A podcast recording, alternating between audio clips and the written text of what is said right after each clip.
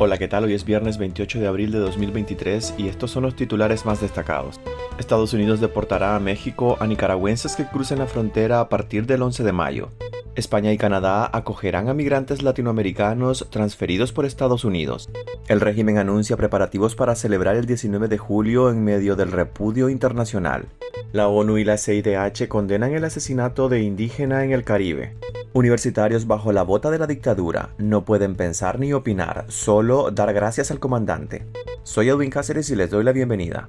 Estados Unidos deportará a México a nicaragüenses que crucen su frontera a partir del 11 de mayo. Los nicaragüenses que sean detenidos por cruzar de manera irregular a Estados Unidos serán deportados a México a partir del 11 de mayo, confirmaron funcionarios de la administración Biden. Además quedarán vetados para entrar a ese país durante cinco años y perderán la oportunidad de aplicar al parol humanitario. Las medidas son parte de un nuevo plan de control migratorio que el gobierno de Estados Unidos había anunciado desde el 5 de enero para poner fin al título 42, vigente desde el 2020 por la pandemia del coronavirus. Las deportaciones en el caso de los migrantes de Nicaragua, Cuba, Venezuela y Haití a partir del 11 de mayo se harán bajo el título 8, que establece restricciones de reingreso por intentos repetidos del cruce irregular. La comunicación llega mientras la administración de Joe Biden anticipa que el flujo de migrantes hacia la frontera suroeste podría aumentar dramáticamente con el fin del título 42, bajo la premisa de que sería más fácil ingresar al país estas medidas tienen como objetivo mermar ese flujo de personas. Según datos de la Oficina de Aduanas y Protección de Fronteras, al menos 5.341 nicaragüenses fueron detenidos en la frontera sur de Estados Unidos en el mes de marzo, lo que representa un 60% más en comparación con febrero, cuando llegaron 3.323 nicaragüenses.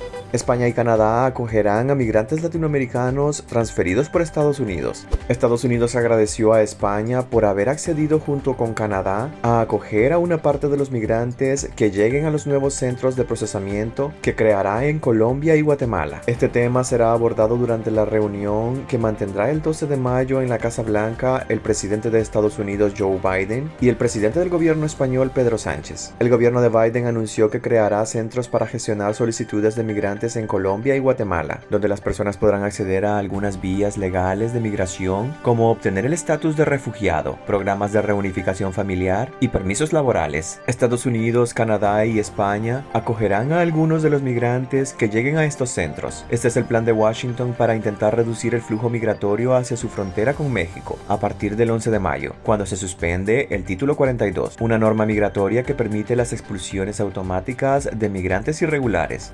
El régimen anuncia preparativos para el 19 de julio en medio del repudio internacional. Rosario Murillo anunció los preparativos para la conmemoración del 44 aniversario de la Revolución que derrocó a la dictadura de Anastasio Somoza de Baile el 19 de julio de 1979, mientras sortean la presión y el aislamiento internacional por instaurar en Nicaragua un régimen acusado de graves violaciones a los derechos humanos. Anunció que el domingo 30 de abril celebrarán el onceavo aniversario del fallecimiento del antiguo comandante de la revolución y fundador del Frente Sandinista de Liberación Nacional, Tomás Borge, así como el Día Internacional de los Trabajadores. La vocera del régimen no ofreció detalles sobre el acto central del 19 de julio que encabeza Daniel Ortega y que en los últimos años tras la crisis sociopolítica que estalló en abril de 2018, ha sido restringido a un grupo de simpatizantes sandinistas en medio del repudio también de buena parte de sus bases.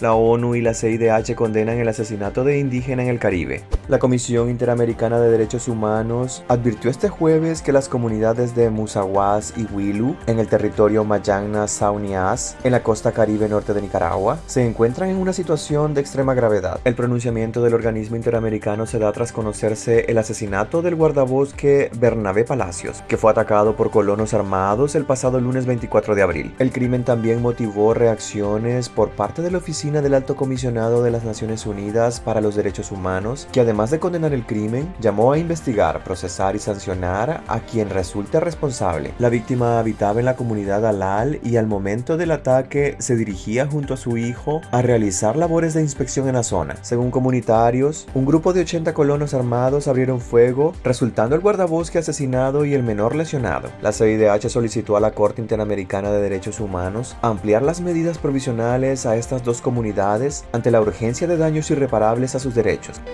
Universitarios bajo la bota de la dictadura no pueden pensar ni opinar, solo dar gracias al comandante. Hay estudiantes que aún no se acostumbran a que la Universidad Politécnica de Nicaragua dejó de existir en febrero del año pasado para ser convertida en la estatal Universidad Nacional Politécnica. Cuando les preguntan, siempre dicen que estudian en la UPOLI, porque es la forma que han encontrado para resistir al caos que se vive a lo interno desde que la dictadura se apoderó de esa casa de estudios. Cuando entran a su recinto, lo primero que observan es un mural con información sobre el buen gobierno. El lugar ha sido tapizado con banderas rojinegras y los actos académicos son en realidad una especie de culto en el que en todo momento invitan a docentes y estudiantes a dar gracias al comandante, como le gusta ser llamado al dictador Daniel Ortega. Lo mismo se repite en todas las universidades públicas del país. Dentro de las aulas, los debates desaparecieron. Una crítica al sistema pone a cualquier estudiante en la mirilla de los operadores políticos del orteguismo, un trabajo que recae principalmente en los miembros de la Unión de Estudiantes de Nicaragua, UNEN, quienes controlan y vigilan cada movimiento de los universitarios. La coordinadora Universitaria por la Democracia y la Justicia sostiene que el secuestro de la educación superior que ha emprendido el orteguismo afecta a todos los niveles. Incluso denuncia que las represalias políticas limitan tanto al acceso como la culminación de estudios, pues hay casos de estudiantes a quienes las autoridades del Consejo Nacional de Universidades les han retrasado la defensa de sus tesis, luego de la cancelación de las universidades privadas. Entre el 2022 y 2023, el régimen de Daniel Ortega ha disuelto 18